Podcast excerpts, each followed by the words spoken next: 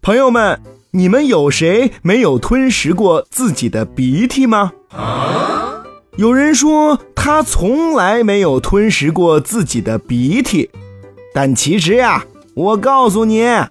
其实每个人每天都在吞食自己的鼻涕，而且吞食的鼻涕的量大约有一可乐罐那么多。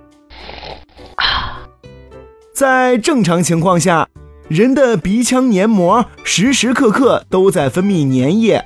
以湿润鼻腔黏膜和呼吸进去的空气。更有科学家表示，鼻子里消耗的水一天多达一立方分米，但是鼻子里没有一个水箱来储存鼻涕，而代替水箱的。是一个从鼻孔向里面扩展开的空间，这个地方也就是我们的鼻腔。鼻腔内的黏膜一直处于湿润状态，那些水分是由鼻腔中的鼻腺和细胞持续补充的，